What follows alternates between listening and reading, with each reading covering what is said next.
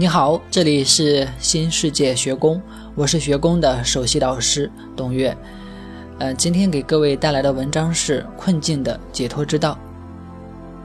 下面让我们一起来欣赏这篇文章。困境是你对事件的自我定义，实际上那未必是个困境，而是机会。所有事件的发生都只是你的创造以及创造的后果而已。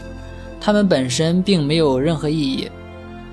你会在一件事中体验到你所相信的，比如同样是一块没用的石头，有的人就把它丢弃了，而有的人却把石头做成了石头宠物，并注册专利进行售卖，因此一下子就成为了千万富翁。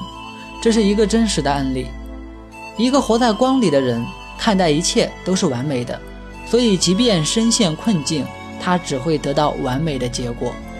问题不是困境难以突破，问题是在于你把这个当做困境了。这是你自己设置的牢笼。你所体验到的是你所相信的结果。同样，还有半杯水，但是有的人因此沮丧，有的人却因此庆幸。为什么有的人幸运，有的人总是倒霉呢？这其实是你的思维观念的结果。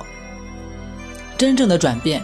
并不是眼睁睁的看见外界的困境消失，然后就觉得困境不存在了。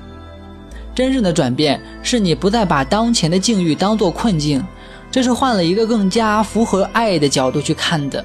但起初你会收获心中的安宁和轻松，然后你就会看见事情反而会变得更加的完美了。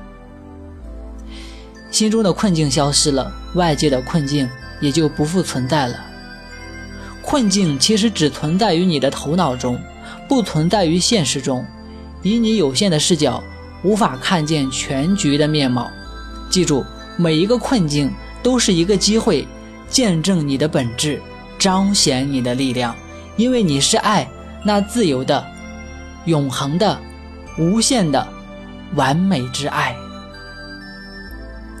这就是今天的文章。